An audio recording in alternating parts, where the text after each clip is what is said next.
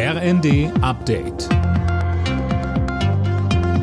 Stündlich neu. Auf den Punkt informiert. Ich bin Philipp Rösler. Guten Tag. Über sechs Millionen Niedersachsen sind heute dazu aufgerufen, einen neuen Landtag zu wählen. Letzte Umfragen lassen auf eine dritte Amtszeit für Ministerpräsident Weil schließen. Tim Pritztrup mit mehr.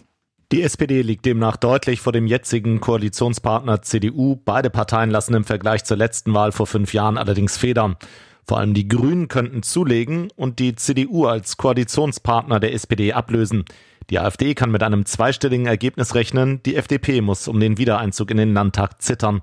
Überraschungen sind allerdings nicht ausgeschlossen. Mehr als ein Drittel der Wähler sind noch unentschlossen.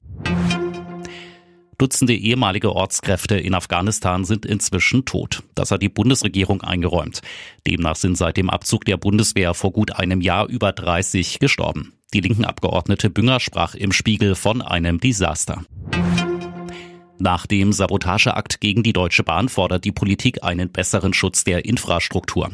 Die SPD verlangte im RND ein Sicherheitskonzept. Ähnlich äußerte sich die Union. Die Grünen forderten erneut, das Geld aus dem Bundeswehr-Sondervermögen für den Schutz der Infrastruktur zu verwenden.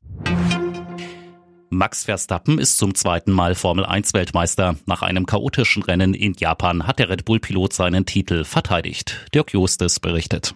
Regen, Unfälle direkt nach dem Start, lange Unterbrechung, Restart. Das Rennen an sich war schon wirklich wild in Suzuka.